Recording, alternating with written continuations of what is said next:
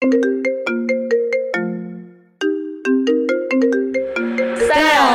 X。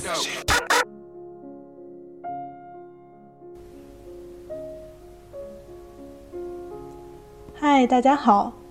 上周呢，蚊子的 Style X 小节目因为身体的原因停播了一次。首先呢，还是对大家表示歉意哈。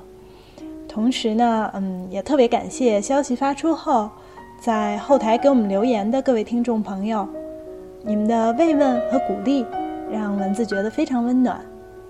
话不多说，对大家最好的感谢还是做出更好的节目。那咱们就赶紧开始吧。之前呢，周年节目我们三位主播总结自己的 Style X 小节目时，蚊子也说过，大多数的书评专栏节目都是推荐新书，但其实呢，除了特定行业内的人，很少有读者能总是追着出版的节奏读市面上最新的书籍。所以一直以来，我在咱们的节目里推荐书籍时，作品本身的新旧并不是重要的考虑因素。也因此呢，几乎没有推荐过非常新的书籍。不过呢，不追新潮也绝不代表着就排斥新鲜事物。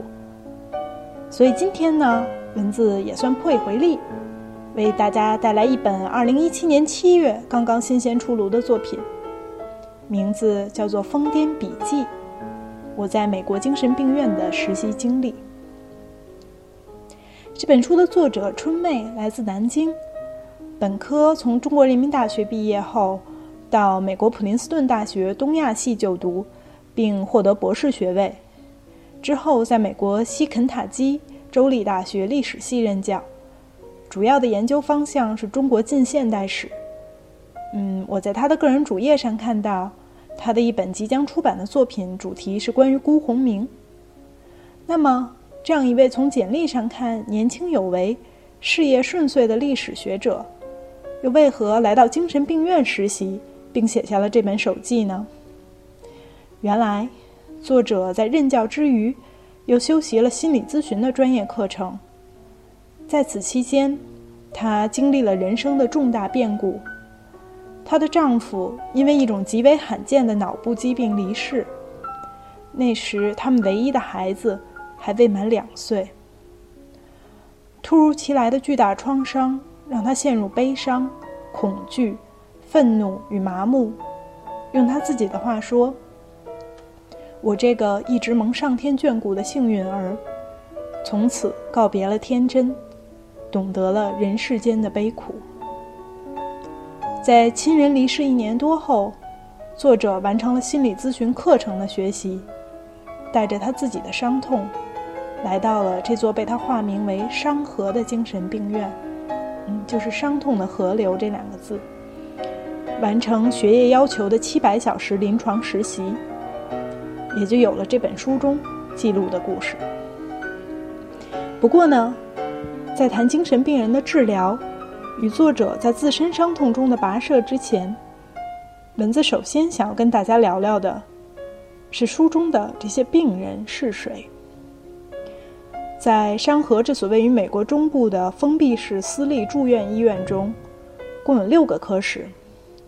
选择是儿童科室，新方向面向青少年精神病，信任面向青少年酒精和毒品戒瘾，勇气是青少年性侵病史，但并非针对性侵受害者。相反，病人们都是十八岁以下，有不止一次的性侵犯罪记录。被法官勒令治疗的青少年男性，当然，他们之中有不少人自己也是性侵的受害者。而十字路口是成年人酒精和毒品戒瘾科室，遗产则是老年病史。从这个科室划分中呢，我们也可以看出，虽然患者的比如抑郁、躁狂、精神分裂等病症，嗯，会在住院期间获得相应的治疗。但医院的组织体系并不是依据这些精神类疾病来划分的，对酒精、毒品与性犯罪的戒瘾才是现实工作中的重点。而当我们跟着作者的脚步，走进这些深陷酗酒、吸毒、暴力、性侵之中的患者时，我们也就走进了一个与我们所熟悉的明亮、积极、先进的美国截然不同的世界。这不是作者曾经生活的常青藤的美国，也不是我们中国读者所更熟悉的华尔街、硅谷的美国。同样不是美剧或电影中充满戏剧化的犯罪与救赎的美国。在那些光鲜世界的背后，布满了密密麻麻的孤独、犯罪、疯狂与绝望。长期使用各类毒品的年轻母亲，为了夺回孩子的监护权，辗转于各个戒毒机构。目睹了母亲车祸去世、兄弟遭人枪杀、妻子病逝的中年男人。只能沉迷于酒精。父亲犯罪入狱，母亲常年吸毒的男孩，十几岁就成了毒品领域的专家。这些惨痛的故事在美国中西部的许许多多个社区中蔓延，在不长的时间内完成代际的传递。但长期以来，不要说中国的读者观众不了解了，即便是美国东西海岸的精英们，也已经太久没有听到他们的声音了。而正是这些被既有体制抛弃、对现实充满绝望的民众，去年将选票投向了特朗普。纵使特朗普矛盾的政策并不能真正拯救他们。那在去年特朗普震惊世界的当选后呢？美国的主流媒体也确实开始反思自己报道的偏颇和视野的局限，开始更多的用我们的话讲去走基层。也挖掘出了更多令人震惊的故事，比如蚊子在九月初刚刚看到的一组来自俄亥俄州辛辛那提探寻者报的报道，就组织了超过六十位记者，用各种多媒体的手段，记录了辛辛那提市在与海洛因的斗争中最普通的一周。在此一周之内，仅仅该市就有十八人死于海洛因。至少一百八十人因为使用毒品过量被救治。十五个新生儿一出生就患有各种与毒品有关的症状。超过两百位海洛因吸食者正在监狱中服刑。年轻的父母一边注射毒品一边驾车，后座上就坐着自己三岁的孩子。七十多岁的老人两个儿子都死于毒品，骨灰还放在家里。他想给他们举办一场体面的葬礼，但自己也不知道有生之年还能否实现这个愿望。吸毒的母亲坚持了一年多，给自己一出生就有毒瘾反应的小婴儿治疗，孩子的身体刚刚有了起色，他自己却死于服用毒品过量。当然会有人问，为什么我们要去了解美国社会的这一面呢？我们只要去了解他的政治军事政策。经济走势和科技创新难道不够吗？可文字想要说的是，不了解美国这广大的沉沦的一面，往具体了说，会让我们对大选的局势产生误判，对产业升级、制造业转移引发的失业和社会动荡等等中国同样面临或将要面临的问题估计不足。不了解美国这阴暗的、痛苦的一面，往更抽象了讲。则甚至会让我们对世界政治、经济长期的走向产生误读，对一个良好的社会制度应该包含什么样的内涵产生错误的想象。我们会忘记这个时代高度发达的商业和迅速更新的科技背后蕴含着何等深入骨髓的不平等。我们也会忽视真正的自由和民主，需要比单纯的投票更多的制度设置才能够捍卫。而所有这些，都是与我们的生活、与中国的发展密切相关的。而春妹的这本笔记，恰恰为我们打开了了解另一面的美国的一个小小切口。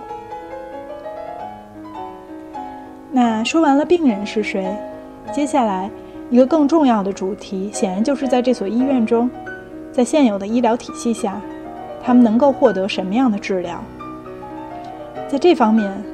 本书并不是一本非常专业的精神医学类或心理学类书籍，也不求面面俱到地介绍各种心理咨询的理论和他们在美国的实践。作为一名实习心理咨询师，春妹无力也无意做到这些。但她所能做的，既是普及一些有关精神疾患和心理健康的基础性知识，更是通过一个个具体的故事，来传达一种包容、共情的态度。正像他所说的，这些患者因丧失而孤独，因绝望而欺骗，因思念而自责，因痛苦而恐惧，因渴望而疯癫，与我们并无二致。比如，在书中有关抑郁的篇章里，春妹为我们讲述了一位化名婴儿的患者的故事。他患有重度抑郁加酒瘾，需要药物和心理的双重治疗。在此呢，作者先介绍了需要医治的抑郁症与一般的抑郁情绪的区别、抑郁症的诊断标准等等。接着，作者通过病例让我们了解到婴儿惨痛的生活经历：自小被继父性侵，但是母亲拒绝相信，反而将他赶出家门。之后和长期酗酒的生父生活，又经常遭受其毒打和身体侵犯。十六岁时高中辍学，和一个男人以假结婚为名逃离了父亲的魔掌，开始独立生存。至今结婚三次，离婚三次，亲生儿女四名，联络人无。看到这里，不论是作者还是我们，恐怕都深感不安。如此的人生，能活下来真的已经实属不易。果然，在作者与婴儿第一次见面时，他长久没有日晒的脸，在正午的光线中越发苍白。唯一提醒人他在的，是不住颤抖的身体。我不知道还值不值得活下去。他的声音像灵魂脱壳的躯体，了无生气。住院两周后，由于药物的作用和最难熬的戒断期已经度过，婴儿的睡眠和饮食都有了大幅的改善。苍白的脸上还新添了腮红和睫毛膏，仿佛受到窗外夏日的感染而鲜活了起来。但顽固的抑郁远远不是这么容易就被驱散的。第四周的一天，婴儿抱怨前一晚失眠严重。并在面谈时开始发抖，身体失去控制。在让他逐渐放松下来之后，春妹邀请他做一个空椅实验。这个实验将让患者想象对话的人就坐在对面的椅子上，比如一个对于父亲极端恐惧的孩子可以想象和父亲的对话，预演他从来没敢提出的要求；比如丧偶的丈夫可以和妻子对话。将没来得及说的话讲完，甚至自己可以和不同的自我对话，以此解决一些心理上的冲突。你可以选一个最想对话的人，可以是任何人。就在作者以为婴儿会选至今怨恨的母亲时，他却选了姨妈海伦。他是一个讲究的人，南方的女人是这样子的，她总是穿裙子。从不穿裤子，她每天穿长筒袜、皮鞋，嗯，上班的时候拎一个黑色的皮包，总是用很文雅的语言说话。有一天夜里，我突然惊醒，海伦一百岁的生日就要到了，我差点忘记了，我怎么能把这件事忘了呢？然后我给她办了一个世界上最好的生日派对，我在报纸上登了生日消息，给所有认识的人发信要照片儿。然后搜集了他从小到大的一百张照片，做成了光碟，在《百岁之歌》的背景音乐里放映。最早的照片是他六个月大的。我在沃尔玛订了一个粉红色的大蛋糕，中间是他年轻时最满意的一张照片。我还在旧货店找到了一些可爱的小香槟杯子，用发针和丝带装饰，里面装满了他最喜欢的心形糖果。整个生日的色调是他最爱的粉色和薰衣草色。那天我们去了一家烤鱼店，门在这边，桌子在那里，这是电脑，你知道吗？海伦就趴在桌前，指着屏幕上的照片，大声嚷着：“啊，你看啊，你看啊！”可你知道吗？尽管生日办得那么成功，但是我妈妈还是一遍遍的告诉我，这不可能是你一个人办的。这就是我的整个人生，他一辈子都恨我。所以在你心里，妈妈是恨你的，海伦姨妈是爱你的，她扮演了妈妈的角色，是吗？嗯，在我小的时候，我们经常互寄卡片，上面署名都是你的女儿，你的妈妈。她教我怎么穿衣，教我什么是善，什么是恶。他给了我自信。那你愿意讲讲和海伦最后的告别吗？我当时没有办法去墓地，我要保护自己不被另外一个女人伤害，就是刚才提到过的那个女人。我们最后一次见面是十一月初，我去养老院看她的时候。我现在还能记得他说的每一句话。我又递上了一张纸巾，没关系，你慢慢讲。他的最后一句话是：“你怎么了？你害怕再也见不到我了吗？记住，你是个坚强的孩子。”婴儿此时泣不成声。他经由瞬间搭建的时空隧道，抵达了一个个熟悉的地方。在千年冰封的雪山口，勇敢的凿下了第一块缺口。闭上你的眼睛，想象海伦就在这里，就坐在你对面的椅子上。你现在可以和这位端庄美丽、爱你的姨妈讲任何话。我牢记你说的每一句话，还在努力。我想让你为我自豪。他有什么回应吗？他就坐在那儿，静静的看着我，面带微笑。抱歉，我没有和你说再见，海伦姨妈。但我很高兴，你现在可以自由的飞翔，回到那个美丽、独立的你。我爱你。在这个故事的结尾，春妹写道：“抑郁是最顽固的情感，医治的良药只有希望。偶尔迸发出的生的渴望，像火山爆发般突然，却释放出融化一切的热量和令自己都害怕的勇气。我终于明白了婴儿选择海伦的原因。”海伦代表了爱，这个世界的真善美，是他抵抗痛苦的最终力量，以及在未来整合创伤记忆的核心资源。海伦是婴儿自己，是他光明的一面，是他的理想和希望。也许婴儿的心里会永远藏着过往的创伤和对母亲的怨恨，正如他说的那句：“为什么？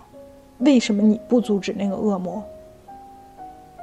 但他也开始接受自己无法从母亲那里最终获得答案的事实。婴儿这次选择海伦，说明他的注意力开始从过去转移。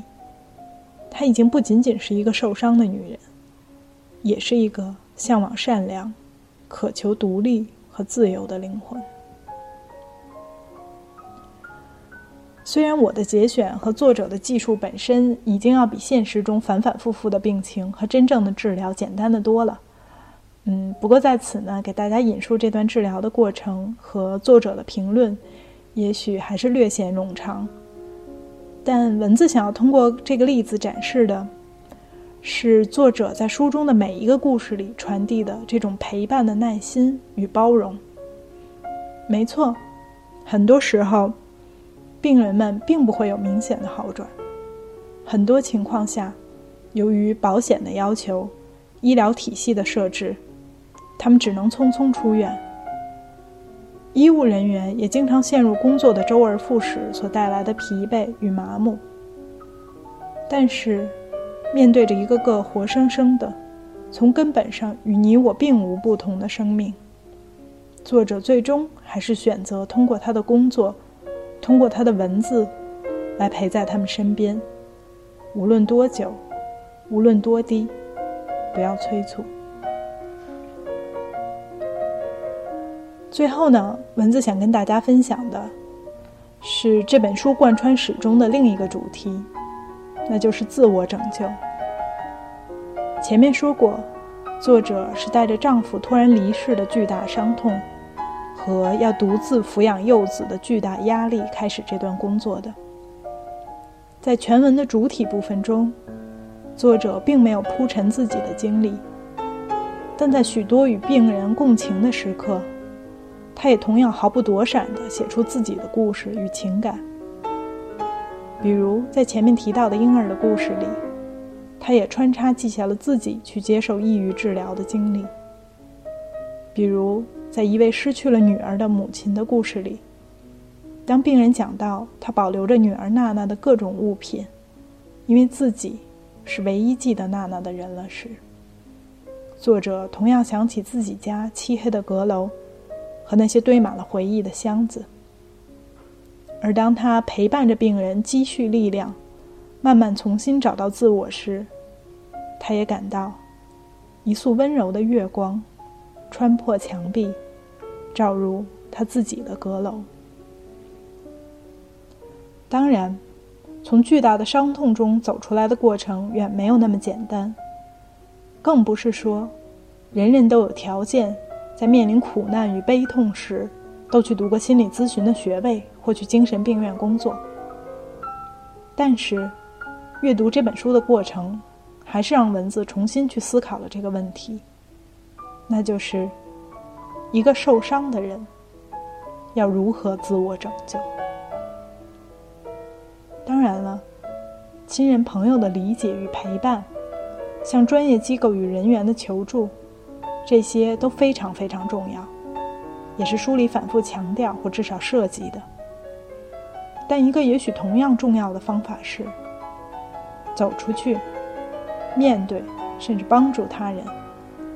无论是用你的知识、技能、财富，还是凭你的时间、耐心、善意，受伤不必然代表着弱小。反而可能赋予一个人更强大的与他人共情的能力。同样，帮助别人，也不必然要等自己完好无损、健康完美之时才能行动。靠近他人之时，也许正是自己获得拯救之刻。